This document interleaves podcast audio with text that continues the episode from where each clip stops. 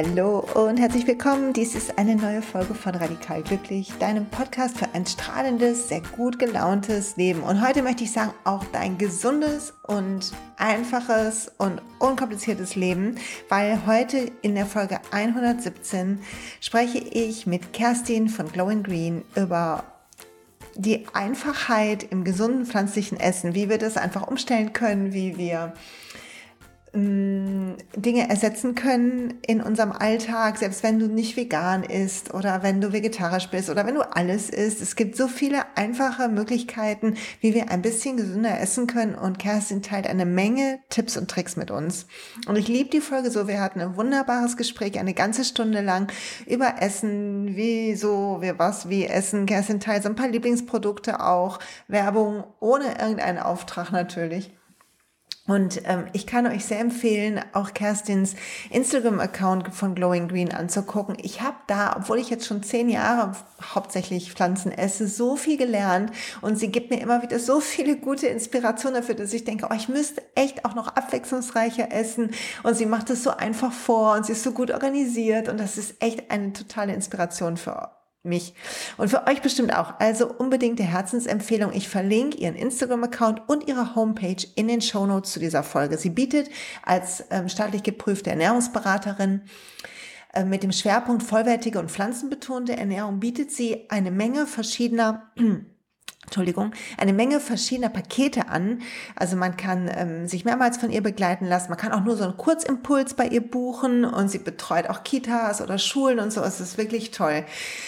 Und sie steht halt für unkompliziert, gesund, vollwertig und ohne, dass uns was fehlt. I love it. Und in dieser Folge, Achtung, mal kurz Werbung in eigener Sache. In dieser Folge berichten wir über, berichte ich auch über Nahrungsergänzungsmittel, die ich nehme. Und wenn dich das Thema interessiert, ich nehme nämlich seit einigen Monaten von doTERRA. Ihr wisst, ich liebe die Öle. Sorry, das muss ich jetzt auch noch mal kurz werbungsmäßig sagen. Ähm, aber es gibt auch ganz tolle Lifelong Vitalities, heißen das sind so Vitamine, so eine bestimmte Mischung von doTERRA, wo man äh, was tut für seine Nerven, für seine Zellen, für seine Zellgesundheit und so, dass man von allem etwas schon mal als Basis hat. Das nimmt meine ganze Familie und ich natürlich auch. Und wer da, wenn du darüber mehr wissen willst, dann schreib mir einfach. Und ich erzähle dir ein bisschen was dazu. Okay, äh, das nochmal sei vorausgeschickt, weil ich da eine kleine Werbung mache. Und ich muss noch etwas werben. Entschuldigung dafür. Oder nee, es tut mir gar nicht leid, weil Ready to Rise, die Live-Workshops sind vorbei, aber alles sind aufgenommen und auf der Seite vom Kurs. Und wenn du Lust hast, das Programm zu machen und gerade überlegst, dann melde dich an, falls du Lust hast auf Spiritual Leadership, mich an deiner Seite und mit mir zusammen zu lernen, wie du in dir die Kraft findest für gute Kommunikation, für dein Wachstum, deine Mission und so weiter. Dafür habe ich fünf Lektionen gebaut, weil der Preis erhöht sich ab Mai. Also jetzt ist ein guter Moment noch einzukaufen, falls es auf deiner Liste ist. So, jetzt aber zurück zu Kerstin, zu unserem tollen Gespräch. Viel Spaß bei der Folge. Und nächste Woche gibt's wieder eine Solo-Folge. Aber ich fand die letzten zwei, also das hier und das letzte ähm, Interview wieder mit Vanessa, haben mir so viel Spaß gemacht. Also ab und zu muss ich einfach Leute einladen. Und ich danke euch für die ganzen lieben Reaktionen, die mich erreicht haben dazu. freue mich, dass euch das auch Spaß macht. So, jetzt aber zur Folge. Viel Spaß dabei. Und ich freue mich riesig auf das Gespräch heute mit Kerstin Baumkind. Kerstin, wir kennen uns aus einem anderen Kontext, aus dem Yoga-Kontext und haben uns da vor ein paar Jahren getroffen. Und seit, ich weiß nicht, ich glaube seit einem Jahr oder so teilst du viel, viel mehr gefühlt auf Instagram zum Thema Ernährung. Und ich habe schon so viel von dir gelernt, dass ich dich einfach in den Podcast einladen musste, weil ich glaube, du bist die Brücke für alle, die denken, es muss doch irgendwie gehen, sich gesünder und ein bisschen pflanzlicher zu ernähren, ohne dass es total kompliziert ist. Und ich freue mich riesig, dass du heute dir die Zeit nimmst. Und vielleicht magst du einmal kurz so zum Start sagen, wie es dazu kam, dass du jetzt Ernährungsberaterin bist. Ja, hi Silja, mache ich sehr gerne. Hallo. Vielen Dank. Äh, Fangen wir mal mit einer einfachen Frage an. ja. Vielen Dank für die Einladung. Ich bin total auch darüber gefreut und freue mich sehr, auch hier zu sein heute. Ähm, ja, dass ich heute Ernährungsberaterin bin, ist eigentlich, das war nie mein Ziel, nie mein Plan. Ähm, das ist tatsächlich mir einfach so passiert. Ähm, wir haben uns ja damals übers Yoga äh, kennengelernt. Also das war ähm, eine gemeinsame Yogalehrerausbildung. Und in dem Kontext meiner Yogalehrerausbildung bin ich tatsächlich auch mehr mit dem Thema Vegan in Berührung gekommen. Also ich bin schon sehr, sehr lange Vegetarierin, seit über 20 Jahren. Hatte aber, wie, glaube ich, auch viele andere Menschen so den Glauben haben, immer den Eindruck, ja, vegetarisch reicht ja. Also ich bin, ich bin aus Tierliebe äh, Vegetarierin gewesen und auch immer noch Veganerin. Ähm, für die vegane Ernährung oder für die vegetarische Ernährung, da müssen ja keine Tiere sterben, wenn ich Milch und Eier esse. Und das so sehr, sehr lange ähm, war das so mein Glaube und habe mich damit auch gut gefühlt. Ich tue ja genug. So. Das war so mein, mein Ansatz. Und über die Yogalehrerausbildung bin ich mit Menschen zum ersten Mal tatsächlich in Kontakt bekommen, die sich rein vegan ernähren. Unter anderem ja auch mit dir oder ähm, genau oder auch mit der mit der Julia, die du ja auch kennst. Und ähm, das hat mich echt zum Nachdenken gebracht. Also ich hatte schon so ein paar Jahre vorher immer mehr über die, äh, ja, darüber gelernt, dass auch tierische Produkte wie Milch und Eier einfach ein großes Tierleid erzeugen. Natürlich auch im Prozess der Herstellung tierischer Produkte, die nicht nur Fleisch und Fisch sind, auch Tiere ihr Leben lassen müssen oder sehr leiden müssen. Und ich habe aber irgendwie den Absprung nicht so richtig geschafft. Also mir ging es genauso wie total vielen anderen Menschen auch, die sagen, ich könnte aber nie auf Käse verzichten oder ich habe geglaubt, ich könnte nie wieder Schokolade essen, was natürlich Quatsch ist, aber man weiß es ja einfach nicht besser. Ich wusste es auch nicht besser. Ähm, und dann bin ich im Zuge dieser Yogalehrerausbildung eben mehr mit Menschen in Kontakt gekommen, die das Ganze halt schon umgesetzt haben und das hat mich sehr, sehr inspiriert. Und irgendwann habe ich dann gesagt, okay, dann mache ich heute auch einen harten Cut und esse jetzt wirklich keine tierischen Produkte mehr. Also ich hatte schon über ein paar Jahre tierische Produkte mehr und mehr reduziert. Und ähm, aber so ganz einen Absprung habe ich nicht geschafft. Ja, und das hat dann irgendwie dazu geführt, dass ich äh, auch dann gesagt habe, okay, ab heute jetzt eben nicht mehr und habe es dann sein gelassen, habe dann gemerkt, hm, also erstens schien mir es kompliziert zu sein, äh, ganz am Anfang, ich wusste gar nicht so richtig, was muss ich jetzt supplementieren, was nicht, was ist jetzt gesund, was nicht. Also ich war damals der Meinung, dass ich mich super gesund ernähre. Heute weiß ich, das war nicht der Fall. ähm, und einfach im Grunde aufgrund meiner Ahnungslosigkeit damals, ich habe gemerkt, ich muss mich ein bisschen besser informieren, um wirklich mich jetzt auch vegan gesund ernähren zu können. Ähm, und ich fand es super spannend, das ganze Thema, habe ich mich dann entschieden, eine Ausbildung zur Ernährungsberaterin zu machen. Und ähm, ja, da habe ich gemerkt, das ist total mein Ding, äh, macht mir super viel Spaß und letztlich ist es dann auch einfach zum äh, Beruf geworden. Und was ich auf jeden Fall noch sagen muss, ähm, es ist eben einfach gar nicht so kompliziert und so schwierig. Es schien mir nur damals so, weil ich halt überhaupt keine Ahnung hatte. Das schien mir auch so. Das ist so krass, dass du das sagst. Und ich wünschte, ich hätte dich, ich bin jetzt, also ich weiß gar nicht, darf man das vegan sagen? Ich habe zwischendurch immer mal, ähm, wenn wir im Urlaub sind und mein Mann bestellt irgendwie Gambas Alachi oder so, dann probiere ich eine und so. Also mein, wenn man sich vegan nennt, habe ich das Gefühl, das kommt so eine Verpflichtung damit einher. Darum sage ich immer gerne, ich esse halt meistens Pflanzen. Aber das ist jetzt auch schon, ich hatte jetzt zehnjähriges letzten Sommer, was ich total krass finde. Und ich weiß noch, wie ich gestartet bin und dass ich auch dachte, okay, ach, war nicht, mich hat so ein Buch wach geküsst, äh, weil ich vorher immer weggeschaltet habe, wenn ich irgendwie, wenn so Dokus waren, habe ich immer weggeschaltet mit den Worten, das kann ich nicht sehen. Aber das Schnitzel konnte ich ganz gut essen, weißt du, so auch so eine, so eine bisschen schräge Moral irgendwie gehabt. Und dann habe ich so ein Buch gelesen, wo das so fröhlich verpackt wie so ein äh, Frauenroman kamen dann die harten Fakten, was da alles passiert hinter den Kulissen, sowohl bei der, in der Käseindustrie als auch in der Fleisch- und Fischindustrie und bei den Eiern. Ich dachte nur so, ach du meine Scheiße, Entschuldigung, aber Und dann habe ich damals gesucht, wie ich das mache und war dann ähm, unterwegs. Und so habe ich überhaupt Blogs entdeckt. Vorher wusste ich gar nicht, dass es Blogs gibt, was ich auch heute so lustig finde, weil das heute für mich so normal ist und auch Instagram. Das war alles für mich damals, vielleicht gab es das auch noch nicht, ich weiß das nicht, aber da, das war für mich alles total eine neue Welt. Und deshalb bin ich dem Weg auch dankbar. Aber ich wünschte, ich hätte die ich nicht diese 100 YouTube-Videos oder so gucken müssen und ähm, sondern hätte jemand wie dich an meiner Seite gehabt, der mir einfach ein paar handfeste Tipps gibt. Weil was ich erlebe, komme ich mal zur nächsten Frage, ne? Ähm, was ich nämlich erlebe bei Leuten, die sich wünschen, ein bisschen weniger halt Fleisch zu essen, man muss ja nicht sofort vegan werden, man kann ja auch einfach sagen, hey, ich mache weniger. Meine Eltern zum Beispiel bemühen sich für so auf so vegetarische, vegane Gerichte mehrmals die Woche zu machen, was ich einfach auch schon riesig finde, wenn das jeder machen würde, wäre einfach schon mega geil.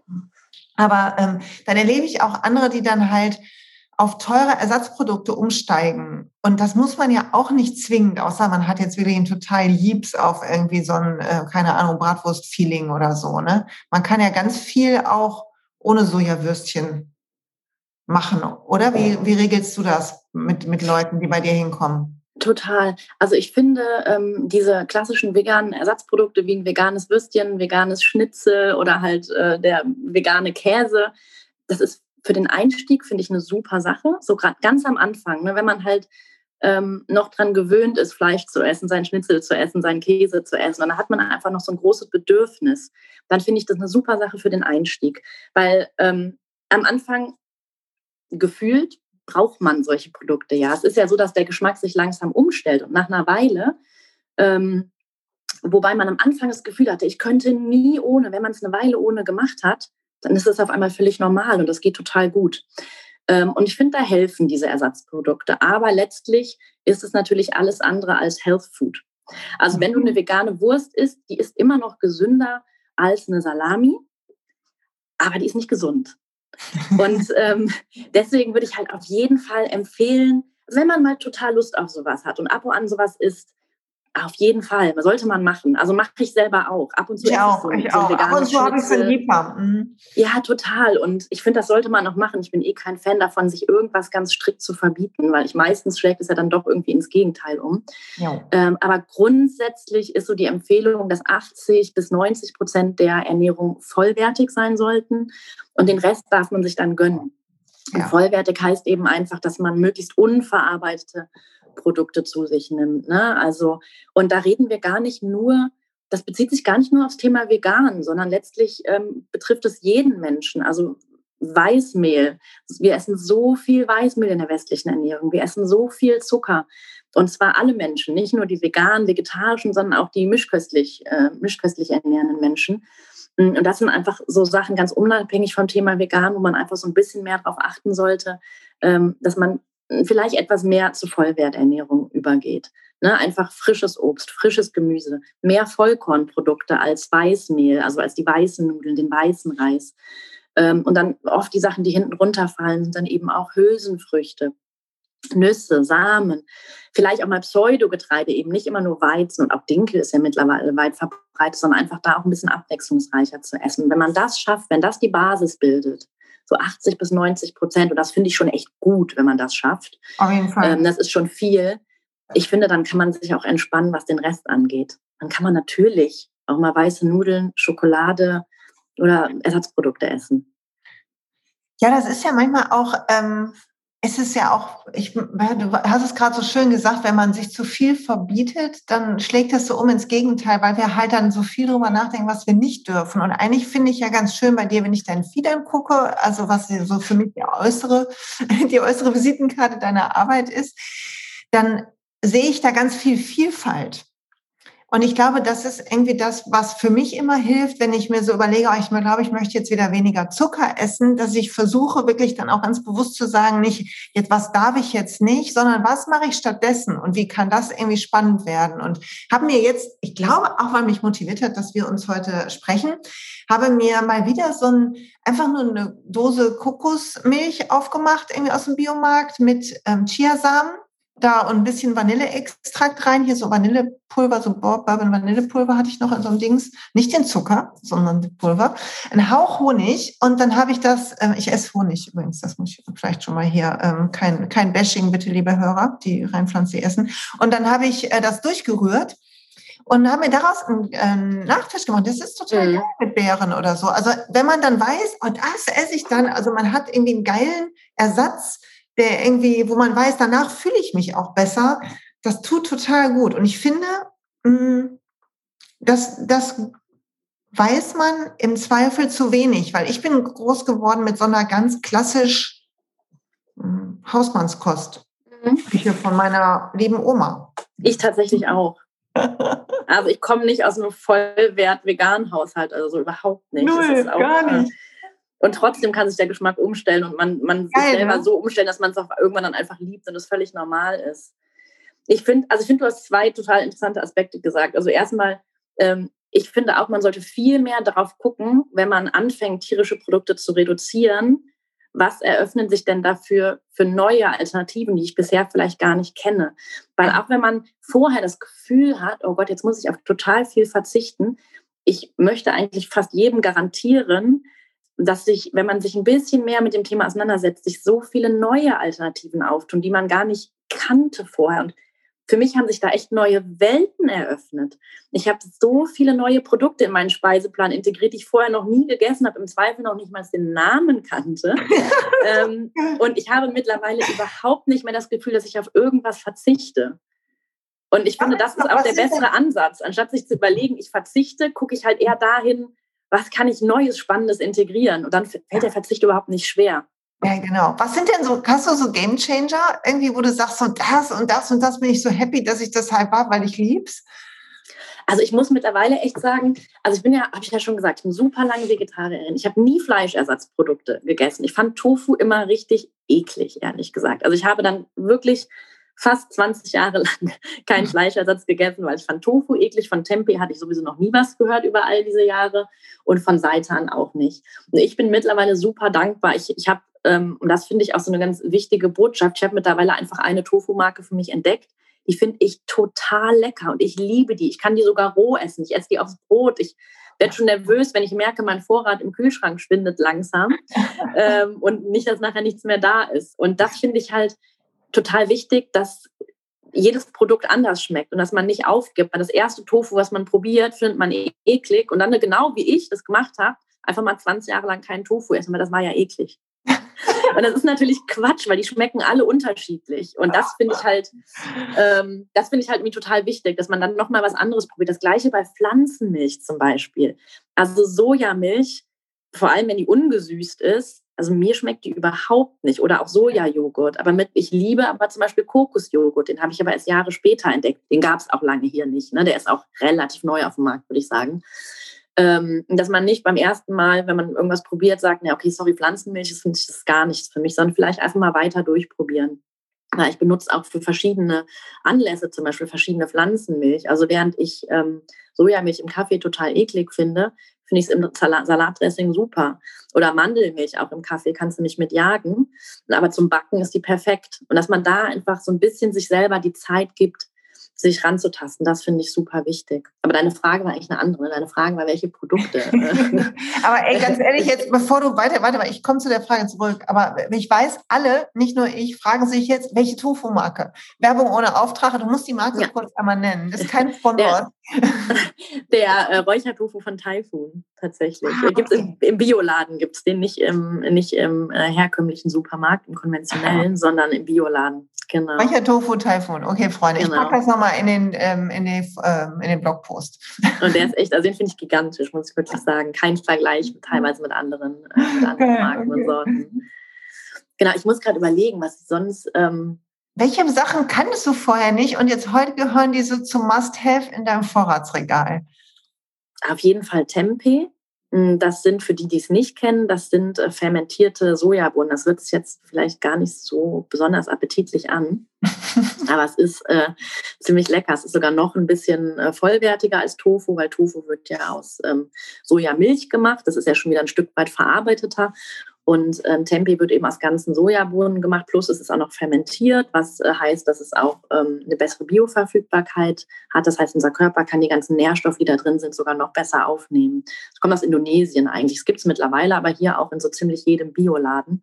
Ähm, kann man auch ganz gut so als Fleischersatzprodukt einfach nehmen, äh, auch relativ vielfältig zubereiten. Das war was, was ich vorher noch nie gegessen hatte. Ey, und du marinierst es ja, ne? Das habe ich gesehen. Du hast so eine Barbecue-Soße, mit der du deine Sachen marinierst. Und die habe ich noch genau. nicht nachgemacht, aber das ist auf meiner Liste. Ich habe so gespeicherte Rezepte-Dings auf Instagram. Äh, man kann ja Sachen speichern. Und da ist das mit drauf. Unbedingt muss ich jetzt diese Marinade mal machen. Genau, weil ich finde Tempeh pur zum Beispiel, äh, finde ich jetzt das ist relativ geschmacksneutral, halt ehrlich gesagt. Es ist halt super gesund, aber es ist hat jetzt keinen intensiven Eigengeschmack. Aber der Vorteil daran ist natürlich wieder, ähm, dass du dem selber Geschmack geben kannst. Und genau, ich habe so ein Rezept für eine, für eine Barbecue-Marinade, die ich auf alles Mögliche, also da mache ich auch Bacon aus Reispapier mit und mache dann so Tofu-Barbecue-Ecken damit, alles Mögliche. Und, oder mariniert Jackfruit, das kannte ich vorher zum Beispiel auch nicht. Jackfruit habe ich vorher noch nie gegessen. Habe ich noch nie gegessen. Irgendwie, weiß ich nicht, irgendwas ekelt sich in mir davor. Ich weiß nicht. Echt? Ja, habe ich noch nicht probiert. Mich noch nicht getraut, so eine Dose Ach, zu holen. Doch, äh, musst du echt mal machen. Ist wirklich lecker. Ist, ähm, ja, Tust du dann in so, ein, wie in so ein Curry rein, einfach statt Hühnchenfleisch, brät man das dann auch an? Zum Beispiel, oder ich mache damit zum Beispiel auch ähm, jetzt in Anführungszeichen Hühnerfrikassee, also verwende das als Hühnchenfleisch, genau in Curry oder auch einfach in einer Bowl. Auch das mache ich mit der Barbecue-Marinade. Marinade. Marinade. Marinade. ähm, We can do it in English. und ähm, das einfach in eine Bowl rein oder so. Also es ist, ist, super lecker. Und jetzt merkt man wahrscheinlich schon, ne, wie viele Alternativen es gibt zu Fleisch. Krass, mm, total. Ich muss und auch sagen, also Entschuldige, ich muss auch sagen, was für mich totaler Gamechanger war, war, also erstmal habe ich, als ich begonnen habe, ich habe vorher Tofu nie gegessen, weil ich ja Fleisch gegessen habe. Ich bin ja von vor zehn Jahren da irgendwie von 0 auf 100 quasi, was die Umstellung angeht. Und war ja so, also ich war so mir sicher, dass ich da einfach nicht mehr beitragen will und war total, meine Familie, meine Söhne waren damals pubertierend die fanden das natürlich absolut schrecklich, dass jetzt keine panierten Fertigschnitzel, sowas hatten wir im Tiefkühlregal, ne? Echt so Billigfleisch auch. Also ich schäme mich dafür heute, aber ich habe da mir keinen Kopf drum gemacht und das gab's halt dann plötzlich von heute auf morgen nicht. Und dann habe ich so Sachen gemacht wie ähm, normalen Tofu. Ich glaube sogar, damals gab's den schon im Supermarkt oder so, ohne irgendwie Marinade oder Braten in so einen Curry geworfen und da sprengt sie natürlich dementsprechend scheußlich. Ja.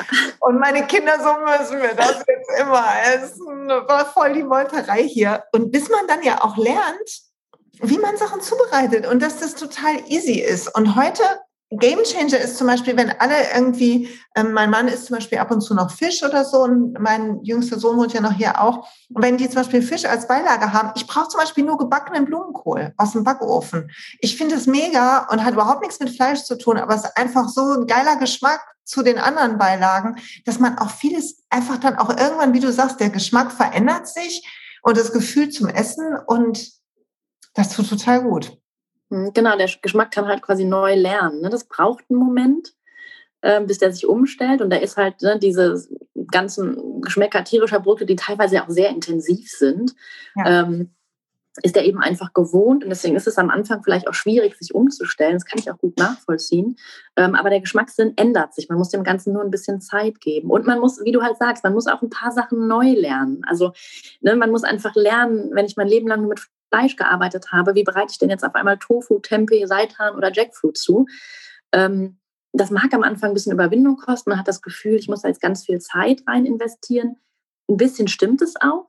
Aber auch da finde ich, ähm, es kann ja auch Spaß machen, neue Dinge zu lernen. Und mir hat es halt so viel Spaß gemacht, dass ich zum Beispiel sogar eine Ausbildung halt dann äh, draufgesetzt habe zur Ernährungsberaterin. Und ich ne, finde, dass man auch das ja ähm, eher so positiv sehen kann, dass man einfach mal wieder was Neues lernt und was Neues in sein Leben integriert. Und wie ich vorhin schon gesagt habe, sich neue Welten eröffnen, anstatt dass man Angst oder Sorge davor hat. Ja, und das ist ja, also ich weiß nicht, wie es dir ging, aber wahrscheinlich nochmal ganz anders jetzt auch mit der Fachkenntnis, die du da hast, hast du eine ganz andere Expertise. Aber als ich damals umgestellt habe, die Ernährung und es waren die ersten vier Wochen, mir ging es übrigens wie dir, ich fand die ersten vier Wochen ohne Käse ganz, ganz schlimm. Ich hab, bin an Pizzabuden vorbeigefahren und dachte, ich muss die überfallen, die Leute, die diese Pizzaschachtel in der Hand haben, wo das dann so stark roch und so.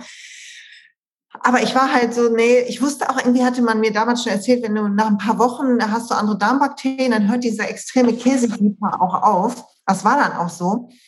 Aber dann nach, nach vier oder sechs Wochen, ich habe besser geschlafen, ich hatte mehr Energie, ich war wacher, meine Haut war ganz anders. Ich hatte immer so gefühlt, irgendwie, ich esse ja echt auch super gerne und auch nicht wenig, hatte gefühlt immer so fünf Kilo über meinem Lieblingsgewicht. Und äh, das hat nie was gebracht mit, keine Ahnung, Intervallgedöns und so. Das hat alles nichts, nicht gefunzt bei mir. Gab es das damals schon, also auf jeden Fall weniger Essen hat nicht gefunzt.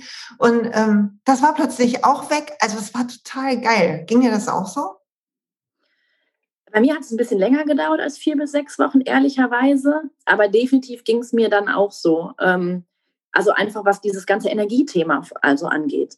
Und ich war jetzt, ähm, ich hatte jetzt nie irgendwelche Krankheit oder Beschwerden. Manche sagen ja auch, dass sich dann gewisse Dinge aufgelöst haben, wenn man dann mehr sich pflanzlich ernährt. Sowas hatte ich jetzt ohnehin vorher nicht. Aber zum Beispiel dieses klassische Suppenkoma oder Fresskoma, was man oft mittags hat, wenn man irgendwie in der Kantine isst oder ne, bei der Arbeit solche Dinge Das hatte ich immer total. Erstmal zwei Stunden in ein absolutes Tief rein, äh, super unproduktiv, am liebsten sich hingelegt, eine Siesta gemacht. Sowas kenne ich heute gar nicht mehr.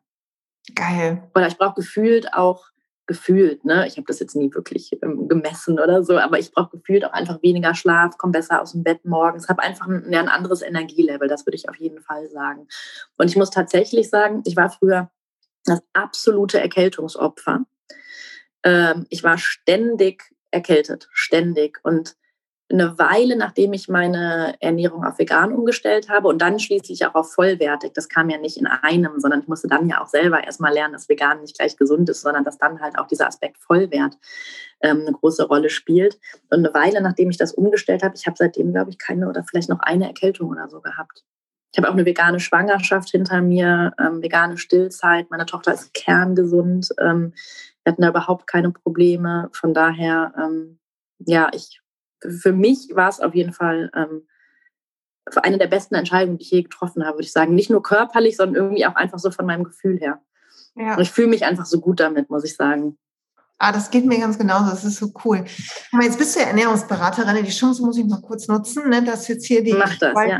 Fachkompetenz da ist. Ich habe natürlich ein paar Fragen mitgebracht. Einmal hast du schon ein bisschen gesagt zu dem Thema Umstellung. Das hatten wir ja schon. Also wenn man jetzt den Podcast bis hierhin gehört hat, glaube ich, dann ist schon klar, Leute, ihr habt Bock, euch gesund zu ernähren und vielleicht schon jetzt im Kopf, wo welche Sachen mal wegfallen könnten. Oder ihr seid schon auch mega unterwegs und sagt, ja, das bestärkt mich nur. Aber es gibt ja echt Leute, die sagen, Mensch, ich, oh, ich weiß nicht, ich liebe einfach den, ähm, die weißen Nudeln, die, diese, diese Vollkornnudeln oder ich habe ähm, zwischendurch so glutenfreie Tage, also ich esse, dann essen wir Reisnudeln hier Spaghettis, jetzt kommt so mittelgut an. Auch die Linsennudeln rocken jetzt bei meiner, bei mir sehr, aber bei meiner Familie noch nicht so total. Ähm, du hast schon gesagt, bei der Umstellung tut es gut, wenn man auf die Alternativen guckt und vielleicht ein bisschen dazu lernt, aber auch sich nicht alles verbietet, habe ich verstanden. Ne? Mhm. Und mehr Vollwert, also das heißt eher Vollkornsachen, ähm, nicht so viel Weißmehl, nicht so viel Zucker. Äh, ist auch soweit richtig, ne? Mhm, ja. Wie ist denn das? Hattet ihr in der Ausbildung ähm, auch sowas so nach dem Motto, hey, das, das passiert in unserem Körper mit der Ernährung, die wir normalerweise haben? Gab es da so, ähm, so einen Blick drauf, ähm, was macht das mit uns, wenn wir zu viel Weißmehl und Zucker und all sowas essen? Du meinst diese, diese, diese stand, westliche Standardernährung? Mhm. Die, ne, also viel Weißmehl, viel Zucker, viel gesättigte Fettsäuren oder generell viel Fett äh, viele Zusatzstoffe auch. Ne? Also wenn man sich mal anschaut, was, wenn man, ähm, wenn man noch nicht mal so klassisch gelabelte Fertigprodukte im Supermarkt kauft, wie eine fertige Lasagne, sondern einfach auch nur die fertigen Gnocchi oder so. Jemand, wo man die kauft, wenn man die nicht im Bioladen kauft, sondern irgendwie im Discounter, auch da einfach mal umdrehen. Da sind super viele ähm, Zusatzstoffe drin.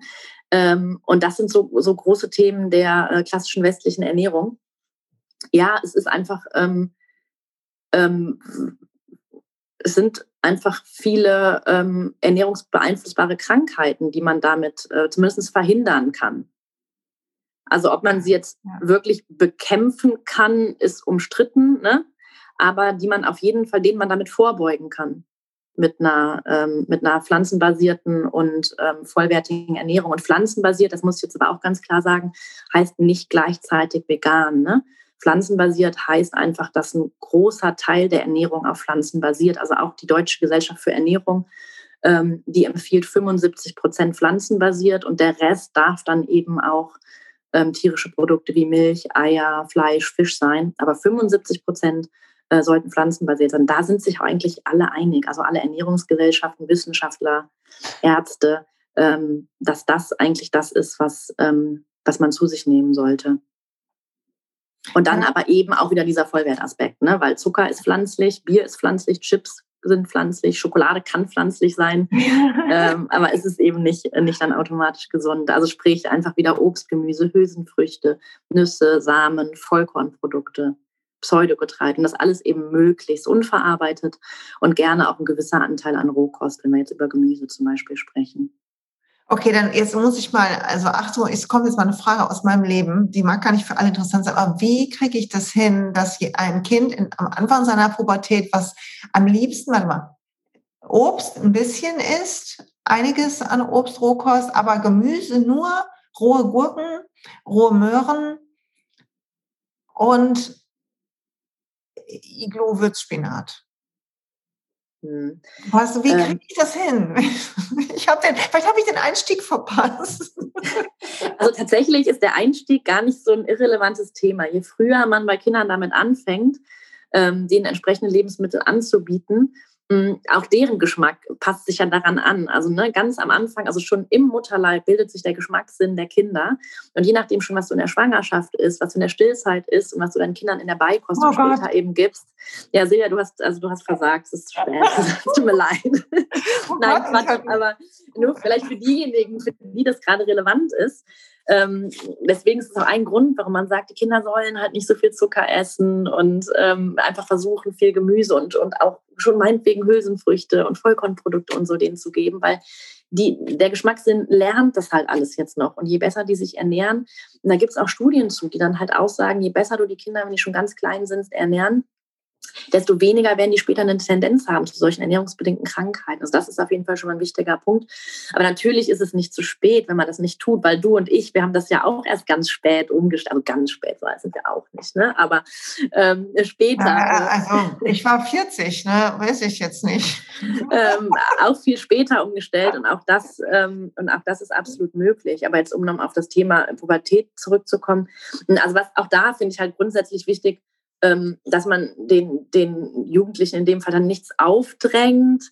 Ähm, ist doch schon super, wenn der oder diejenige schon Rohkost ist. Ja. Ne? Also und dann einfach vielleicht mehr von dem, was schon gerne gegessen wird. Und ansonsten ähm, finde ich, also es wäre mal so ein Tipp, was ich bei kleinen Kindern mache, so gesteck, versteckte Gemüse, das klappt eigentlich da auch.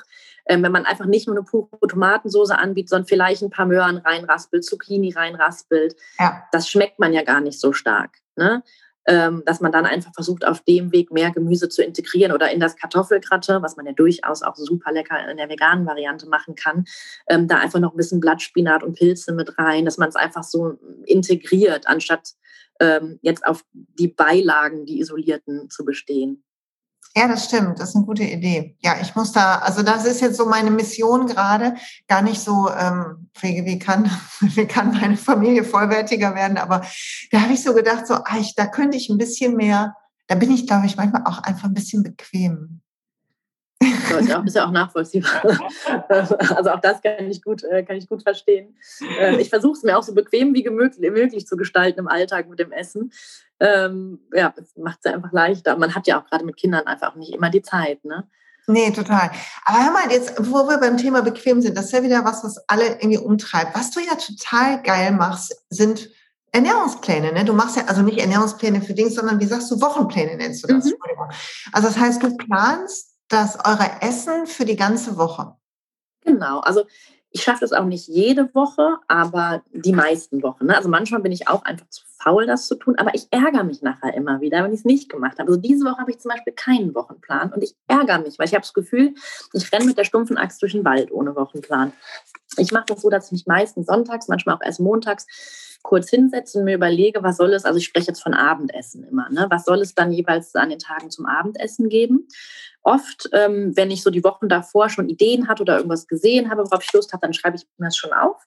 Und manchmal ist es dann auch so, dass wenn ich mich hinsetze, um den Plan zu machen, dann ist irgendwie 80 Prozent schon durch die Inspiration der Vorwoche gefüllt. Und dann muss ich mir gar nicht mehr so viel überlegen.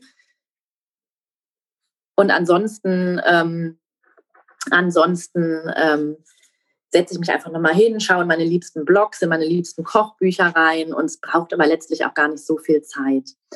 Ähm, mir hilft es absolut gesünder und abwechslungsreicher zu essen, weil sonst gibt es einfach oft dasselbe. Wenn du abends um sechs dann auf einmal, Anna, dann überlegst du, oh nein, was, was gibt es denn heute zu essen? Einkaufen schaffe ich jetzt nicht mehr und dann gibt es irgendwie immer dasselbe. Und ähm, abwechslungsreich ist ja auch ein wichtiger Aspekt bei gesunder Ernährung. Und ne, das hilft mir einfach, dass ich, dass ich viel gesünder, viel abwechslungsreicher esse und meine Tochter eben natürlich auch. Ähm, das erleichtert mir Meal Prep, also im Prinzip einfach vorkochen, ne, Neudeutsch. Ähm, dass wenn ich weiß, es gibt Mittwochs und, oder montags und donnerstags Kartoffeln, ähm, dann koche ich halt montags schon die doppelte Menge und bewahre die so lange im Kühlschrank auf, die zweite Hälfte. Und dann muss ich donnerstags die nicht noch kochen, sondern habe die dann schon parat. Ne? Oder eben dasselbe auch mit Reis, Quinoa, was weiß ich, was man da äh, benutzt. Also es erleichtert auch, nimmt einem Arbeit ab. Die Einkaufsliste ist im Prinzip schon fertig. Und was ich auch einen ganz wichtigen Aspekt finde, ich habe viel weniger Vorräte. Mein Kühlschrank ist nicht so vollgestopft. Ähm, der ist dann halt auch einfach nicht so unübersichtlich, weil ich finde, das führt dann auch oft dazu, dass Sachen verderben. Ähm, mhm. wenn ich so einfach mal nach gut Dünken einkaufe und am Ende benutze ich die Sachen gar nicht oder der Kühlschrank ist so voll, dass die hinten, die Sachen dann, die ganz hinten liegen, verschimmeln. Ähm, und das ja, finde ich natürlich auch sehr unschön und versuche das zu vermeiden. Und seit ich einen Wochenplan habe, hilft mir das auch sehr. Es ist irgendwie, auch wenn in dem Moment, wo man sich hinsetzt, man vielleicht nicht immer Lust drauf hat, aber letztlich ist es für mich eine ganz große Erleichterung, ähm, für den Rest der Woche. Und wenn ich mal keine Lust auf das Gericht habe, was ich für den Tag geplant habe, dann tausche ich es halt aus oder mache was anderes. Und das ist ja nicht in Stein gemeißelt. Das habe ich mir jetzt vorgenommen, ähm, dass ich das unbedingt mal mache, aber ich habe es immer noch nicht hingekriegt. Nächste Woche wird es auch eng, aber dann habe ich mir vorgenommen, dass ich das auch mal probiere, so ein paar Wochen. Ich glaube, man weiß den Effekt auch erst zu schätzen, wenn man da ein bisschen reingekommen ist. Weil ich tatsächlich, glaube ich, immer die gleichen 15 Gerichte in unterschiedlicher Abfolge koche. Genau, und so kann man sich einfach mal inspirieren, wenn man sich hinsetzt. Und bei mir kam ja. da echt viel Neues nochmal dazu. Ja, geil. Mhm, das ist, eine, das ist eine coole Idee. Ich kann auch nochmal hier sagen, ich glaube, das ist schon deutlich geworden, aber wer Rezeptideen braucht, der muss bitte unbedingt sich deinen Account angucken auf Instagram, weil da so viele easy kleine Sachen sind und dass äh, man wirklich was lernt. Und ich habe noch was gelernt. Manche Sachen lässt du sprießen, bevor du die kochst oder zubereitest. Kannst du dazu bitte was sagen? Ich, ich esse schon mal Sprossen. Ne? Da tut man so, ähm, kauft man so eine Tüte im Reformhaus und tut sie in so ein Glas, so ein spezielles Sprossenglas und tut Wasser rein und dann mussten die immer gespült werden. Und dann hat man irgendwann selbstgezogene Alfalfa oder wie das heißt, Sprossen oder ich habe auch schon mal Brokkolisprossen gemacht oder Radieschensprossen oder so. Das ist alles sehr lecker. Das mache ich schon, so Mikrogreens. Aber du lässt auch andere Sachen vorsprießen. Erzähl, äh, warum? Warum? ähm, ich äh, keime gewisse Lebensmittel, weil oh, sich genau. der, genau, genau, der, oder ne, sprießen lassen, äh, kann man genauso gut sagen, ähm, weil sich der Nährstoffgehalt erhöht. Also die haben tatsächlich einfach mehr Nährstoffe nach dem Keimen. Die Nährstoffe sind äh, besser bioverfügbar, also sprich, der Körper kann die besser aufnehmen, weil teilweise werden Nährstoffe sonst ja auch wieder äh, einfach ausgeschieden mit, ähm, mit dem Stuhl. Und ähm, dann bauen sich auch gewisse Antinährstoffe ab. Ähm, also zum Beispiel ähm, in Hülsenfrüchten oder in Vollkorngetreide, da gibt es sogenannte Antinährstoffe und die wiederum sorgen dafür, dass man andere Nährstoffe, wie zum Beispiel Eisen, Zink, Calcium, dass der Körper die nicht so gut aufnehmen kann. Und wenn du die dann vorher keimst, dann, dann, bauen die sich ab, also reduzieren sich äh, und der Körper kann dann wiederum diese wichtigen Nährstoffe besser aufnehmen. Ähm, und teilweise auch gerade Hülsenfrüchte, die werden einfach auch deutlich besser verträglich. Ähm, ne, weil viele Leute haben ja Probleme, Hülsenfrüchte zu verdauen. Ne? Jedes Böhnchen macht ein Tönchen. Das ist übrigens am Anfang auch normal, wenn man anfängt, mehr Hülsenfrüchte zu essen. Und Hülsenfrüchte, die werden auch gerne mal genannt der heilige Gral der veganen Ernährung. Und da ist auch echt was dran. Die sind super gesund. Also wenn man sich mh, hm, zum großen Teil pflanzenbasiert ernährt, dann sollte man unbedingt auch Hülsenfrüchte integrieren. Also einfach darauf achten, dass man nicht nur tierische Produkte weglässt, mhm. sondern auch ähm, andere Dinge integriert, die dann wichtiger werden. Okay. Und das sind auf jeden Fall Hülsenfrüchte. Und wenn man aber dann anfängt, Hülsenfrüchte mehr und mehr zu integrieren, vor allem wenn man das nicht langsam macht, sondern relativ schnell viel davon isst, ähm, dann kann das ja schon mal zu Verdauungsproblemen führen. Das ist auch normal, das stellt sich nach einer Weile auch um, der Körper stellt sich darauf ein. Aber die keimen zu lassen hilft auch, dass der Körper damit besser, äh, die besser einfach verarbeiten kann. Ähm, das heißt, genau, praktisch, ne, wenn ich jetzt so eine, also ich zum Beispiel liebe selbstgemachte Linsensuppe, ähm, eines unserer liebsten Wintergerichte gewesen. Das heißt, dann würde ich die Berglinsen vorher keimen lassen? Genau, also im Prinzip läuft es so ab, dass du die über Nacht einweichst. Mhm. Und dann, ich habe für die Linsen, ich mache das wirklich in, die Hülsenfrüchte mache ich, keime ich wirklich in Massen. Ich habe da noch nicht mehr dann so, die passen gar nicht in Keimgläser, sondern ich nehme da einfach ein, eine große Schüssel und ein großes Sieb, lasse die in der großen Schüssel über Nacht einweichen, gieße das Wasser ab, wasche die ab und dann äh, lasse ich die einfach in diesem Sieb stehen. Also jetzt auch äh, gar kein professionelles Equipment. Wichtig ist, dass du die dann zweimal am Tag mindestens abspülst. Also es dir einmal gewässert werden, zum anderen aber auch, dass sich keine, ähm, dass sich da keine Keime bilden. Ähm, das ist immer wichtig, die Hygiene zu beachten, wenn man, wenn man äh, Lebensmittel keimen lässt. Und wenn sich dann so kleine Schwänzchen gebildet haben, ähm, dann sind die fertig. Bei Hülsenfrüchten ist es immer wichtig, dass man die auf jeden Fall noch abkochen sollte. ähm, wenn man die roh eben nicht verzehren kann. Und ich mache das dann so, ich habe dann so eine ganze Packung Hülsenfrüchte. Ne? Da eignen sich, eignen sich nur die getrockneten Hülsenfrüchte für, nicht die aus dem Glas oder aus der Konserve. Ich mache dann immer eine ganze Packung, das ist eine riesige Menge. Dann koche ich die ab in einem großen Topf und äh, friere das ein. In so Schraubgläsern. Ähm, und dann tue ich die ins Gefrierfach und habe dann irgendwie vier, fünf, sechs Portionen und sind im Prinzip, sind die dann sofort einsatzbereit, wenn du sie brauchst. Dann hast du da gar nicht mehr groß was mit zu tun, die dann irgendwie dann zu dem Zeitpunkt nochmal einzuweichen, zu kochen, sondern die sind dann einfach fertig. Also der Aufwand, den also hast du dann. denn so Gläser nicht? Nee, da ist ja keine Flüssigkeit drin. Ach so. Ich gebe die ohne Flüssigkeit ähm, in die Gläser rein. Und nee, das, also mir ist noch nie was geplatzt. Ah. Auch was ich alles lerne, ne? Für Lifehacks, ne? Ähm, ja. Neudeutsch. Und kann, ich mache das zum Beispiel auch mit Hafer oder Buchweizen. Das finde ich jetzt ein bisschen mehr advanced. Das wäre jetzt nichts, jemand, der sagt, ich möchte mich gern ähm, pflanzlicher ernähren. Das wäre jetzt nicht mein erster Tipp zu sagen, super, dann kauf dir erstmal keimfähigen Hafer und Buchweizen und dann keimst du den und dann trocknest du den. Also ich glaube, das ist für den Anfang ein bisschen viel. ähm, aber auch das kann man machen. Ähm, also die Möglichkeiten sind da echt sehr, sehr groß. Aber das ist ein Thema. Ich finde, wenn man, ähm, wenn man Lust hat, damit anzufangen, und ich empfehle das sehr, ähm, dann, wie du das gerade beschrieben hast, vielleicht einfach mal so ein Keimglas kaufen. Die kriegst du in der Regel im Bio-Supermarkt. Die kosten irgendwie 5 Euro in der günstigsten Variante. Dann holst du dir dazu ein Päckchen irgendwie Alfalfa oder Sprossenmischung oder was weiß ich. Und das ist sehr, sehr einfach. Ist auch nicht viel Aufwand. Man muss einfach zweimal am Tag dran denken, die durchzuspülen. Und das war es dann auch schon.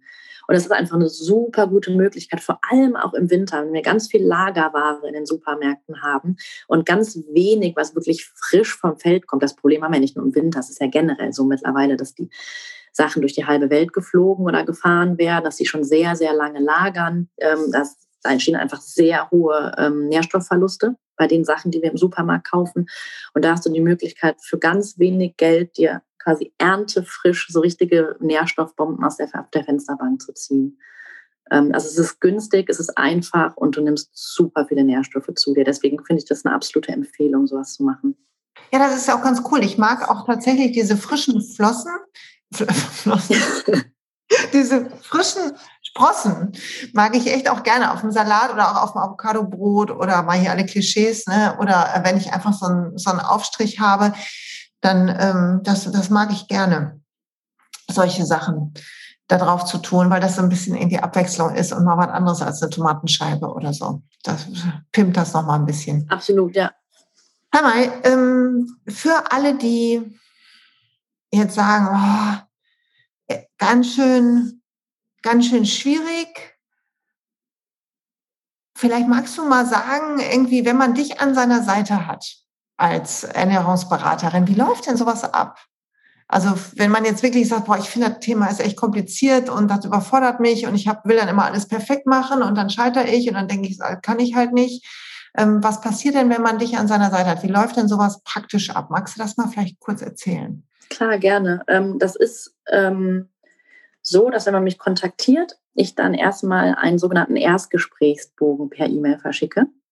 Das ist ein Fragebogen, der geht irgendwie über zwei, ich glaube eher drei Seiten, wo ich ähm, Ernährungsgewohnheiten abfrage, aber auch ähm, ja, das Ziel, was man hat, weil ich finde es super wichtig, dass man auf derselben Seite steht und ich genau weiß, was möchte denn meine Kundin oder mein Kunde und dass wir da nicht aneinander vorbeireden, sondern ich wirklich individuell auch auf die Bedürfnisse und Wünsche eingehe und auch ganz genau wiederum aber die Geschichte und die Ernährungsgewohnheiten meiner Kunden kenne. Und dann bekommt man diesen Erstgesprächsbogen, füllt den aus. Ich habe auch viele ähm, Kundinnen, die schwanger sind, äh, die stillen, die kleine Kinder haben. Da gibt es dann nochmal so einen Extrabogen zu, weil das ja nochmal auch ein spezielles Thema ist. Ähm, und den Bogen arbeite ich dann durch, bereite mich auch wirklich auf jede Beratung dann individuell vor. Und ähm, je nachdem, wie umfangreich die Ziele äh, auch der einzelnen Kunden sind, ähm, besprechen wir dann, ob das vielleicht man mit einer Beratung abhandeln kann oder ob es da vielleicht mehr als eine Beratung für nötig ist. Also das ist, kommt ganz aufs Thema an oder auch natürlich auf die Vorkenntnisse, die jemand hat. Ne? Also wenn ich noch gar keine Ahnung habe, dann brauche ich wahrscheinlich mehr als eine Beratung. Und wenn ich eigentlich mich schon ganz gut auskenne und nur noch mal so einen Ernährungscheck oder so haben möchte, dann reicht wahrscheinlich eine. Dann führen wir die Beratung und auch mehrere Beratungen durch. Und ähm, im Nachhinein verschicke ich auch immer ein Protokoll mit dem, was wir besprochen haben und mit dem Wichtigsten, weil ich es auch wichtig finde, dass man sich aufs Gespräch konzentrieren kann. Weil mhm. wenn mein Gegenüber die ganze Zeit nur mitschreibt, äh, ich finde, dann geht sehr, sehr viel verloren. Ähm, und deswegen verschicke ich immer ein Protokoll mit den, mit den wichtigsten Themen, sodass derjenige sich auf die Beratung konzentrieren kann und auch gerne dann nochmal so ein paar Merkblätter, weil ich möchte natürlich nicht die Beratung mit ganz, ganz vielen Details füllen, die sich am Ende jemand auch selber anlesen kann, ähm, weil die Zeit ja einfach gut genutzt sein soll. Das heißt, ich verschicke dann oft auch nochmal so ein paar ähm, Merkblätter zu den individuellen Themen, die wir besprochen haben, die man sich am Ende noch durchlesen kann, wo man immer auch mal wieder reingucken kann, wenn man was vergessen hat. Ähm, genau, und dann oft ist es dann so, dass dann ähm, die Kunden dann doch auch nochmal wiederkommen, weil sie sagen, okay, ich merke, ich habe da doch noch mehr Bedarf und dann genau kann man einfach nochmal eine Anschlussberatung machen. Aber das ist so grob, wie es abläuft. Und die Themen sind eben einfach ganz unterschiedlich. Ja, das also, gut, oder so ist ja quasi ein Ernährungscoaching, so eine Ernährungsberatung. Ja. Du hast dir an, was das Ziel ist, hört sich so an, wie wenn ich ein Coaching mache. Ne? Hör genau. Zum Thema Ernährung höre ich mir auch an, was das Ziel ist. Und dann ist es ja auch oft so bei so Prozessen, wo wir im Umbruch sind oder merken, dass wir was anpassen müssen. Und das ist ja beim Essen, zumindest wenn ich auf mich gucke, gar nicht anders, dass wir einen Schritt gehen, da uns Hilfe für suchen, uns unterstützen lassen, dazulernen, quer gucken, neues Buch anschaffen, beginnen, ausprobieren, irgendwann merken, oh, jetzt, ich merke, ich bin am nächsten Schritt, aber den kriege ich nicht so gut hin. Und das dann so in so, in so Wellen quasi die Entwicklung. Genau, das muss auch oft erstmal sacken. Also auch generell, wenn jemand ein Dreierpaket bei mir bucht, das, das passiert auch oft. Ähm, ich mache nie äh, eine Beratung in der nächsten Woche, dann schon die nächste. Nee. Da muss immer, müssen dann ein paar Wochen Zeit zwischen sein, damit derjenige einfach, damit sich das setzen kann, dass derjenige auch schon mal schaut, wie gut kriege ich jetzt eigentlich die Sachen umgesetzt oder was klappt für mich vielleicht auch nicht. Dann muss man sich in der nächsten Beratung einfach nochmal neue Strategien und äh, Wege überlegen, wie man gewisse Themen angehen kann. Und da finde ich es einfach wichtig, dass man nicht äh, so ein Gießkannenprinzip anwendet ne? und äh, so meinen Ansatz, den ich immer fahre, überstülpt, sondern dass man da einfach schaut, so was, was braucht der Kunde. Weil Ernährung ist ja auch echt ein sehr persönliches Thema und da funktioniert auch jeder anders. Ja, und ich finde total, also ich habe mir vorgenommen, demnächst mal eine Folge zu machen über das Thema, weil ich so viele Anfragen dazu kriege, über das Thema äh, Figur und ähm, Ernährung und ne, wenn, wenn man da nicht so glücklich mit ist oder wie auch immer. Und das ist einfach, wofür steht das, was wir essen? Welche Erinnerungen hängen damit zusammen? Welche Funktion nimmt auch Essen für uns ein im emotionalen Sinne? Also esse ich aus Trost oder aus Langeweile? Mhm. Und dann kommt ja noch dazu, das, was dein Feld ist, nämlich was nehme ich eigentlich zu mir und welche Geschmäcker brauche ich? Und wir hatten jetzt hier schon ein paar Mal TCM oder ähm, äh, Fachleute, die ein bisschen erzählt haben über die Elemente. Und es gibt mhm. einfach auch so viel Information, dass man am Ende im Zweifel auch gar nicht mehr weiß, was. Also nehme ich jetzt Low Carb oder High Carb oder Low Fat oder High Fat oder Vollwert oder vegan oder also man ist ja einfach, ähm, jeder hat was zu sagen und jeder ist ja auch der Meinung, der eigene Weg ist der richtige. Ne? Und ich glaube, wir müssen einfach lernen, unseren eigenen zu finden und unseren Körper besser zu hören, oder? Total. Und man wird ja auch überschüttet mit Informationen. Also das Internet, das ist ja auch Fluch und Segen zugleich. Also ich finde es einerseits total toll, wie viele Informationen man mittlerweile gratis bekommt. Ähm, also auch ich selbst erlebe das wirklich als Bereicherung. Andererseits ähm, wenn du dich selber nicht gut auskennst, dann weißt du ja auch nicht, welche Quelle ist seriös und welche nicht. Und ja. ähm, man wird mit so vielen gegensätzlichen Informationen bombardiert und auch ein und dieselbe Studie wird auf unterschiedliche Weise interpretiert und da werden völlig unterschiedliche Schlüsse draus gezogen. Ähm, von daher, und es gibt auch nicht, das finde ich total wichtig, es gibt nicht die eine Wahrheit. Mhm. Und ich stelle mich auch nicht hier hin und sage, vegane Ernährung ist die eine Wahrheit und das einzig Richtige und das Einzige, was gesund ist, weil so ist es nicht. Vegane Ernährung richtig gemacht kann super gesund sein, aber es gibt auch andere Wege, andere Ernährungsformen, die gesund sind. Ähm, und da ist auch jeder Körper anders. Ja. Ne? Und, und ja, das finde ich einfach wichtig. Das ist, wie du halt sagst, es gibt nicht den einen Weg. Ja, ich glaube auch, dass wir ähm, also das wäre unseren Weg finden wir, wenn wir beginnen, achtsamer zu sein. Und das gilt für alles. Das gilt für unsere Berufswahl, das gilt für unser Glück, für unsere Beziehungen und das gilt auch für unser Essen. Und wenn ich merke irgendwie, hey, wo bin ich eigentlich eingefahren oder nehme ich mir genug Zeit oder wie ich zum Beispiel bin ich so, ärgere ich mich, dass ich immer das Gleiche koche, aber kriege den Hintern nicht hoch, auch mal Rezepte rauszusuchen. Von den, ich glaube, ungefähr 30 Kochbüchern, die ich habe, habe ich eine große mhm. Kochbuchsucht entwickelt, weil ich immer eins kaufe und denke, das koche ich aber jetzt, was da drin ist. Ja, ich finde es total, total richtig, was du sagst, dass man achtsam mit sich selber ist, aber ich finde auch mit anderen. Also was mich wirklich stört, gerade auch in den sozialen Medien, ne, das haben wir jetzt gerade schon kurz angesprochen, es gibt eben nicht den einen Weg, die eine Wahrheit. Und ich finde es auch so wichtig, es zu akzeptieren, dass andere auch Dinge anders machen. Und ich erlebe das so oft, also persönlich ehrlich gesagt zum Glück selber noch gar nicht so viel, aber doch auch bei anderen, dass wenn man ähm, sich vegan ernährt, dann kommt ganz oft der Zeigefinger. Wenn man dann aber mh, hm, Plastik verwendet oder Fernreisen ja, ja. macht. Ähm, und dann wird von einem erwartet, dass man es dann aber auch bitte perfekt macht. Und andersrum genauso. Ne? Also ich möchte jetzt hier nicht die sich veganen Menschen ernähren als Opfer äh, darstellen, sondern andersrum genauso. Nur weil ich mich vegan ernähre und denke, das ist das Richtige, muss ich auch nicht mit dem Finger auf andere Leute zeigen, wenn ähm, die sich nicht vegan ernähren, weil die machen wahrscheinlich ganz viele andere Sachen toll und richtig, die ich vielleicht nicht mache. Also ich muss mir zum Beispiel den Schuh anziehen, dass ich vor Corona echt noch jedes Jahr eine Fernreise gemacht habe. Hab. Und auch Stand heute, wenn Corona wieder vorbei ist, auch gerne wieder tun würde. Und ich weiß auch, dass das für die Umwelt absolut schädlich ist. Und da möchte ich ja auch nicht, dass jemand mit dem Finger auf mich zeigt. Und genauso, ich würde es mir einfach insgesamt wünschen, dass man mehr bei den anderen schaut, was machen die anderen richtig und ähm, wo kann ich mir vielleicht noch eine Scheibe abschneiden und da einfach achtsamer miteinander ist, hm, als immer nur zu schauen, was machen die anderen falsch. Und ich finde, dass, das erlebe ich doch noch relativ viel, gerade auch in den sozialen Medien. Das finde ich schade.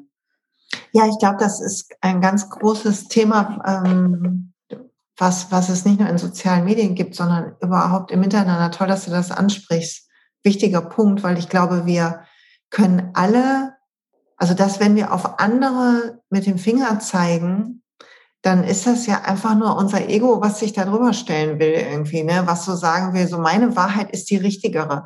Und wie du schon gesagt hast, ob das Studien sind oder was auch immer, alles lässt sich drehen. Ich fand das so, also ich fand ätzend, wie Mathematik und Statistik orientiert das Psychologiestudium von mir war.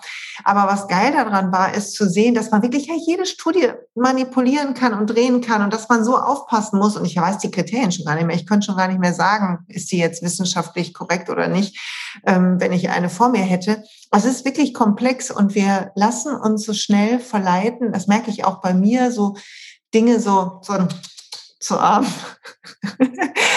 und statt zu sagen, okay, jeder gibt sein Bestes eigentlich immer. Und was wir tun können, ist voneinander lernen. Hoffentlich durch diesen Podcast zum Beispiel, dass Leute wieder Lust kriegen zu sagen, ey, wie läuft denn das? Und bei dir nach einem Rezept gucken oder ihr Kochbuch wieder rauskramen, sagen, ich könnte echt mal wieder was Neues kochen.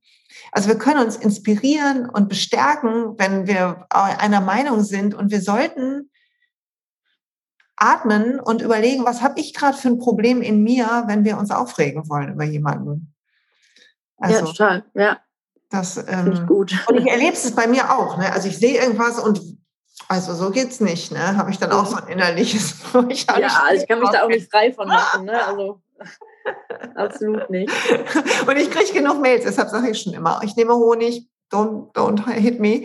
Und, äh, und der ist Bio, ja, ja, und ich weiß und so weiter. Also es ist echt. Ähm, Aber es ist ja auch allen viel mehr damit geholfen, der Umwelt, deiner Gesundheit, den Tieren, wenn du überhaupt schon tierische Produkte reduzierst. Ja.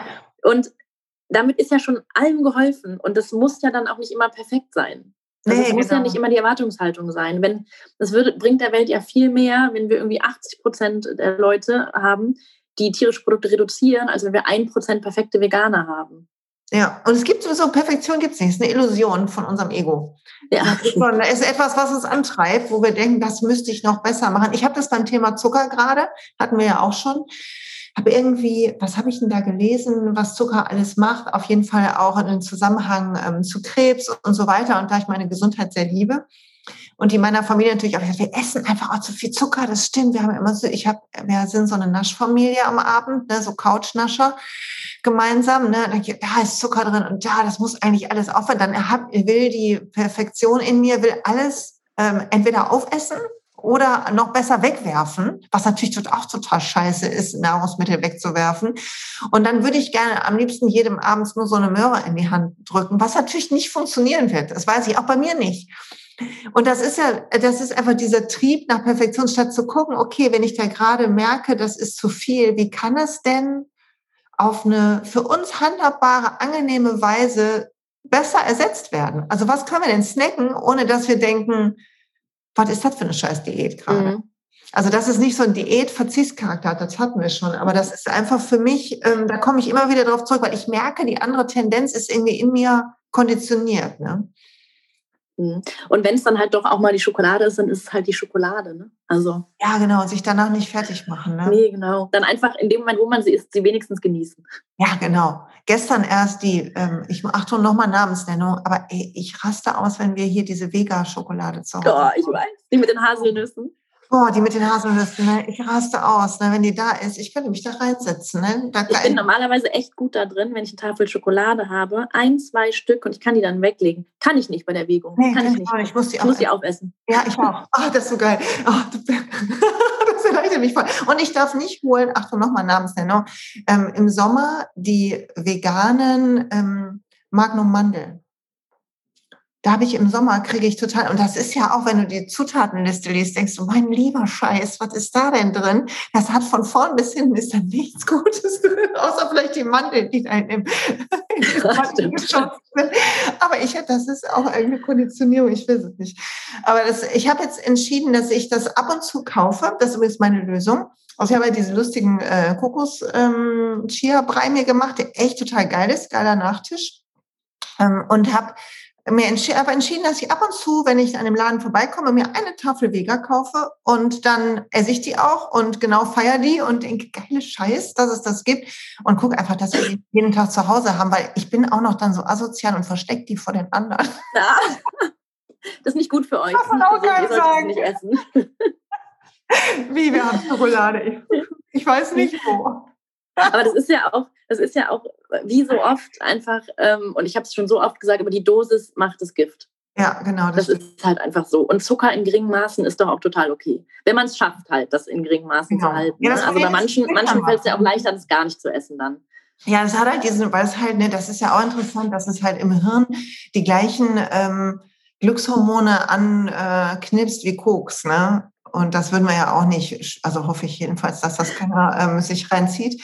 Und Zucker macht das halt auch. Ne? Wir wollen mehr von dem Zeug. Und ich hatte vor, ich musste neulich für meine Haut so eine, so eine Darm, ähm, äh, machen. Irgendwie durfte ich kein, dann musste ich irgendwie vier Wochen total grün essen und durfte auch kaum Obst und natürlich auch keinen Zucker sonst, also auch Fructose runterfahren.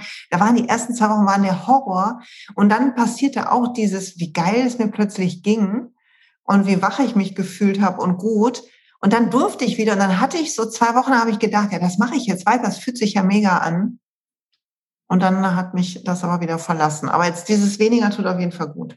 Ich hatte genau dasselbe. Ich habe Anfang des Jahres, ich hatte nämlich auch eine Phase Ende letzten Jahres, ähm, wo ich auf einmal doch wieder äh, fast jeden Abend ein bisschen Schokolade und nochmal Chips und ein Glas Wein und so äh, gegessen habe. Habe gemerkt, es wird hier gerade ein bisschen viel.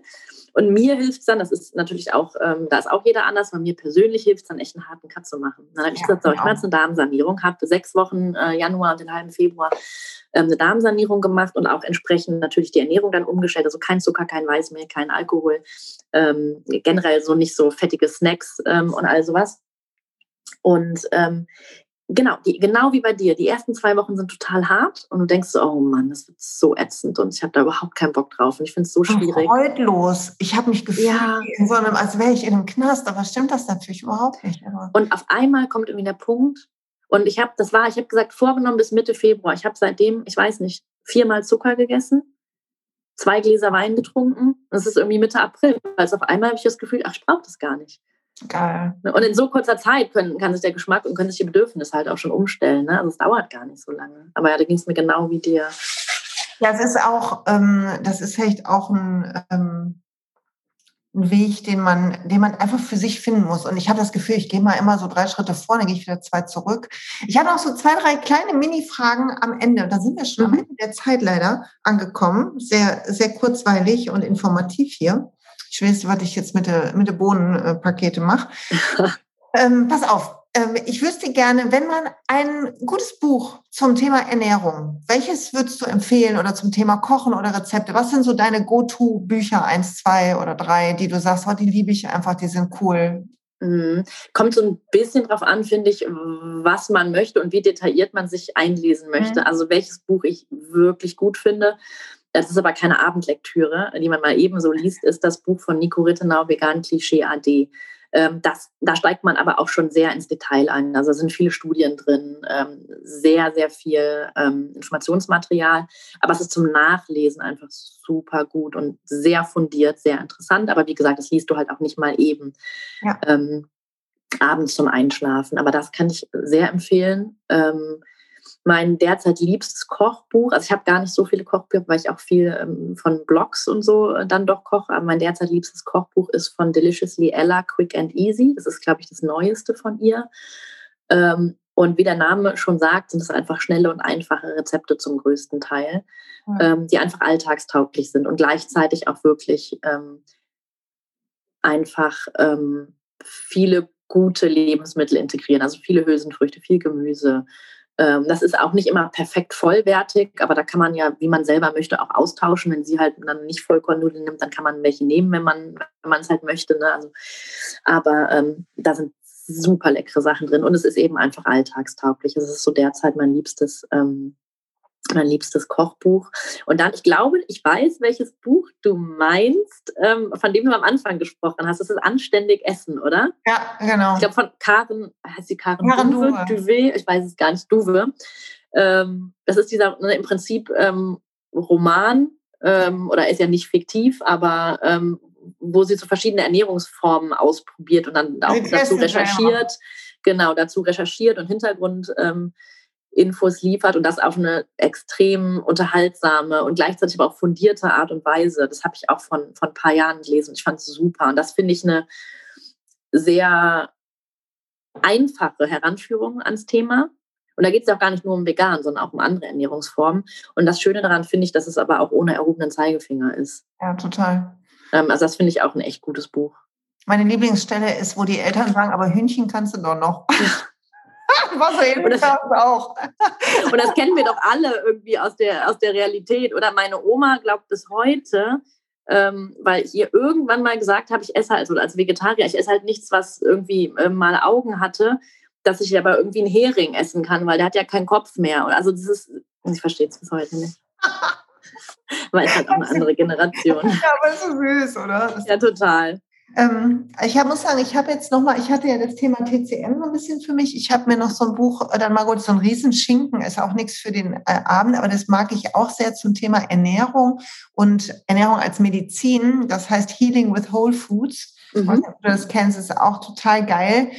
Ähm, für die, die ähm, Englisch mögen. Und ansonsten Deliciously Ella habe ich ja auch ein paar Kochbücher von, ähm, die finde ich wirklich alle gut und einfach. Und dann sind die ja auch so hübsch gemacht. Mhm. Also sie ist ja einmal so hübsch. Ne? Ich bin ja auch so ein, ähm, so ein Verpackungskäufer irgendwie. Und dann ist das immer alles so hell und sieht so schön aus und so aufgeräumt. Und dann blätter ich in diesem Buch und sehe auch mich in so einer aufgeräumten Küche einfach mein gesundes Mittagessen machen. Das sieht dann im Alltag tatsächlich bisschen chaotischer aus. Aber motiviert auf jeden Fall. Total. Ich habe es auch echt einfach gern in der Hand, das Buch, ja, muss ich genau. sagen. Also, ja, ja. Ist Aber das andere gucke ich mir an, das kenne ich nämlich noch nicht. Das hört sich mega an. Danke dafür. Und sag mal, wie stehst du denn zu diesem äh, der Diskussion Smoothies, ja oder nein? Machst du, trinkst du Smoothies? Ja, mehr im Sommer als im Winter. Im Winter habe ich da keine Lust drauf. Also ich zwänge mir die jetzt nicht rein, nur um einen Smoothie zu trinken. Mhm. Wenn ich Lust drauf habe, mache ich das.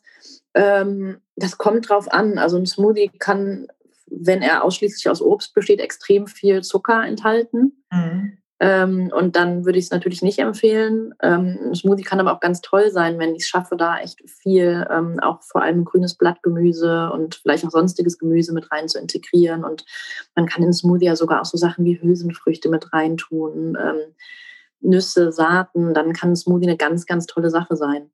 Ähm, also ich finde, da, da ist die Spanne einfach sehr, sehr groß. Ähm, ja ob ein Smoothie gesund oder, oder ungesund ist. Und ungesund ist dann ja auch immer wieder, wie gesagt, die Dosis macht das Gift. Und Entsaften? Machst du, bist du ein Entsafter oder nicht? Ich habe einen Entsafter. Ich habe den eine Zeit lang auch ähm, intensiv genutzt. Ja, das ist eigentlich ähnlich, ne? Also wenn du da nur ähm, Obstsäfte mitmachst, also das ist äh, halt auch so ein unter anderem Zuckerthema, wenn du äh, jeden Tag den frischen Apfelsaft machst und dann und da jagst du drei Äpfel oder fünf Äpfel wahrscheinlich eher durch den Entsaft, dann hast du einfach eine unglaubliche Menge Zucker, gleichzeitig aber nicht die Ballaststoffe ähm, drin, die dich dann sättigen. Du könntest ja nie fünf Äpfel auf einmal essen. Und den vollen Zucker hast du aber, auch wenn du die Vitamine und so mit drin hast, je nach Entsafter, je nachdem, wie der, wie der technisch funktioniert. Also trotzdem unheimlich viel Zucker zu dir genommen. Ähm, wenn du hingegen natürlich Gemüsesäfte äh, machst, dann, dann sieht das Ganze wieder ganz anders aus. Also ich glaube, auch da gibt es halt kein richtig oder, oder falsch. Das finde ich so geil bei dir, dass irgendwie alles geht und alles irgendwie so die Dosis macht's und die, die Mischung macht's. Ne? Dein Lieblingsessen im Moment? Oh, also ich bin schon, ich bin, ich bin totaler Pizza- und Pasta-Fan. Ähm, ich habe jetzt die Woche wieder, ähm, wieder eine Bolo gemacht. Mhm. Und ich habe dann, ähm, ich habe dann einen Teil gekeimte Linsen und einen anderen Teil, weil ich es auch einfach teilweise fast noch leckerer finde, ähm, so einen ähm, so ein Hack genommen. Es gibt, ich mache jetzt noch mal kurz Werbung ohne Auftrag, es gibt bei DM so ein neues Hack aus Erbsen und äh, Jack, doch aus Erbsen und Jackfruit. Und das finde ich echt noch mal eine Ecke leckerer als ähm, Sojaschnitzel. Vor allem, wenn man es auch mit Brühe einweicht und vielleicht ein bisschen Sojasauce. Ähm, und das, ja, also diese Bolo, auf die stehe ich total, muss ich sagen. Vielleicht nicht das eine Lieblingsessen, weil ich glaube, da kann ich mich nicht drauf festlegen, aber das hatte ich die Woche und habe, glaube ich, auch echt beim Essen gesagt, ähm, wie geil ich dieses Essen finde. Ja. Und man kann es so gut einfrieren. Ne? Ich mache auch da, ich mache eine ganz große Menge, friere drei Portionen ein und ja. also auch so à la Meal Prep und habe dann immer was im Freezer, wenn ich mal keine Zeit oder Lust zum Kochen habe, muss aber keine Pizza bestellen. Ja, cool. Das stimmt. Ach gut, ja, ich muss auch mehr, ich merke, ich muss auch mehr einfrieren. Ah, ich habe, bin sehr motiviert. Ich hoffe, ihr Lieben, euch geht's auch so.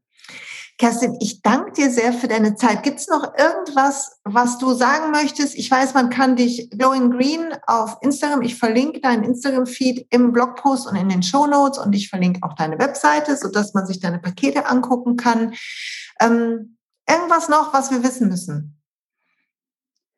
Ja, vielleicht noch eine Sache. Also ich, was ich finde, was oft ähm, mit Gesprächen über die vegane Ernährung einhergeht, ist, dass ähm, die unnatürlich ist, weil man ja Supplemente nehmen muss. Also zum Beispiel stimmt ja auch wirklich, man sollte wirklich B12 zu sich nehmen und aus meiner Sicht auch D und ähm, Omega-3, wobei Vitamin D jetzt eigentlich nichts mit der veganen Ernährung zu tun hat. Ähm, und vielleicht auch noch das eine oder andere. Und da finde ich, es ist ja nur die halbe Wahrheit, äh, wie so oft, dass man da keine Angst vor Supplementen haben sollte, weil nur als ein Beispiel, also Jod kann man in der veganen Ernährung fast nicht zu sich nehmen. Das ist schwierig. Und ähm, das ist einfach ein Mineralstoff, der aus dem Boden kommt, so wie eigentlich alle Mineralstoffe oder sich im, im Meer ähm, befindet. Und die Pflanzen nehmen Jod über den Boden auf und die Tiere können dann Jod auch nur über die Pflanzen aufnehmen. Und letztlich ist das auch der Weg, wie das Jod in die Tiere käme. Jetzt ist aber Jod, äh, jetzt ist Deutschland oder auch generell Mitteleuropa Jodmangelgebiet und in den Böden ist halt so gut wie gar kein Jod. Entsprechend können die Tiere das gar nicht über das Fressen der Pflanzen zu sich nehmen, weil kein Jod drin ist. Und entsprechend können auch die Tiere, die auch Jod brauchen, auf natürlichem Weg kein Jod zu sich nehmen. Mal abgesehen davon, dass ja die meisten Tiere auch gar nicht mehr auf der Weide grasen, leider, sondern in der Massentierhaltung. Ja, ganz schlimm. Ähm, es gibt ja richtige Fabriken, das ist ganz furchtbar, ja. Genau. Und das, ähm, das heißt, ähm, wie kommt es denn, dass zum Beispiel, Jod ist echt nur ein Beispiel von vielen. Wie kommt es denn, dass Jod in ähm, tierischen Lebensmitteln drin ist? Es wird den Tieren ins Futter gemischt, wie zum Beispiel auch Selen oder auch Vitamin B12. Das ist da nicht natürlicherweise drin. Auch die Tiere könnten es nur über die Nahrung zu sich nehmen, also im Fall von Jod und Selen zum Beispiel. Und im Prinzip ist das Tier dann nur der Mittelsmann. Ähm, und deswegen sollte man aus meiner Sicht da nicht unbedingt Angst vor Supplementen haben. Man kann die dann genauso gut in einer reineren Form direkt zu sich nehmen. Also man muss sicherlich keine tierischen Produkte konsumieren, um dann Jod zu sich zu nehmen. Ja. Und das finde ich einfach nochmal wichtig, dass man aus meiner Sicht, also ich bin auch kein Freund davon, viele unnötige Supplemente zu sich zu nehmen und nochmal hier die Vitaminpille und die bunte Pille. Ähm, man kann schon den Großteil der Nährstoffe mit einer veganen Ernährung sehr, sehr gut abdecken oder auch mit einer pflanzenbasierten, nicht rein veganen Ernährung. Aber so ein paar Nährstoffe gibt es eben einfach, die sollte man supplementieren. Und ich finde, da sollte man einfach keine Angst davor haben. Das wäre vielleicht einfach nochmal so eine Botschaft, die ich wichtig finde. Ja, das ist gut, dass du das sagst. Ähm, vielen Dank dafür. Ich muss sagen, dass ich tatsächlich früher gar nicht gerne supplementiert habe und heute ein großer Fan bin. Ähm, ich weiß, das ist auch nicht jedermanns, aber vielleicht einmal kurz zu sagen, was ich so mache. Also ich ähm, mag zum Beispiel, also ich nehme zum Beispiel regelmäßig Spirulina Alge zu mir, gar nicht jetzt für Jod oder so, sondern ähm, um quasi den Grünzeuganteil zu erhöhen und das mhm. tut beim Eisen ganz gut. Und ähm, dann nehme ich halt, ich bin ja so on fire mit den doTERRA-Ölen und habe da angefangen vor ein paar Monaten die Supplemente zu nehmen, was mir auch total gut tut. Und da ist auch B12 drin. Und D3 ähm, nehme ich noch zusätzlich ein bisschen mehr sogar über den Winter, mhm. da nicht in Mangel zu kommen. Und ich merke einfach, dass auch das mir super gut tut. Und ich glaube, auch da muss man sich einfach informieren, wenn man beginnt, mehr pflanzlich zu essen, zu sagen, okay, auf welche Dinge muss ich denn achten? Aber erstmal gibt es ja auch einen Speicher, zum Beispiel bei B12, den wir haben. Also man muss ja gar nicht sofort eine Woche fleischfrei und man hat einen B12-Mangel, genau. sondern ähm, man kann ja da tatsächlich auch erstmal gucken und sich einlesen und schauen. Darmbakterien nehme ich zum Beispiel auch immer mal wieder regelmäßig. Mhm um für eine gute Darmflora zu sorgen, weil halt viele Sachen auch in Gewächshäusern groß werden. Ähm, wir, auch selbst wenn du Bio kaufst, nicht mehr diese Nährstoffdichte hast, die das vielleicht vor, weiß weiß ich, 80 Jahren, 100 Jahren hatte. Wie auch ganz immer. genau, ganz genau, ja. Und warum, also warum dann nicht sich helfen, wenn man es kann? Ja, so sehe ich das. Du Liebe, ich danke dir sehr. Ich glaube, wir haben einen bunten Strauß an Infos. Wenn ihr noch mehr Fragen habt, bitte schreibt Kerstin einfach an auf, ähm, auf Instagram zum Beispiel ne? oder eine E-Mail, wenn man sich für ein ähm, Thema interessiert. Guckt aber, bevor ihr irgendwelche lustigen Fragen stellt, auf jeden Fall in ihren Feed, weil sehr wahrscheinlich werden 90 Prozent der Fragen da schon erklärt. Und ähm, alle Info-Feeds haben auch immer eine Überschrift, sodass man es direkt im Bild sehen kann. Von daher ähm, bitte scrollt euch da erstmal durch und was da nicht kommt, fragt uns. Ich freue mich immer über Fragen, auf jeden Fall. Und vielen Dank fürs Zuhören bis hierhin. Vielen Dank, Kerstin, für die Zeit, die du dir genommen hast. Und ähm, danke. Vielen Dank, es hat mir super viel Spaß gemacht. Ich kann kaum glauben, dass schon eine Stunde vorbei ist. Ja, danke für die Einladung nochmal. Sehr gern geschehen.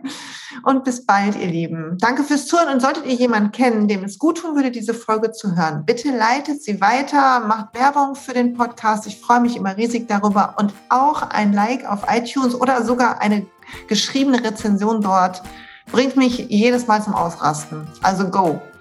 Bis bald und liebste Grüße.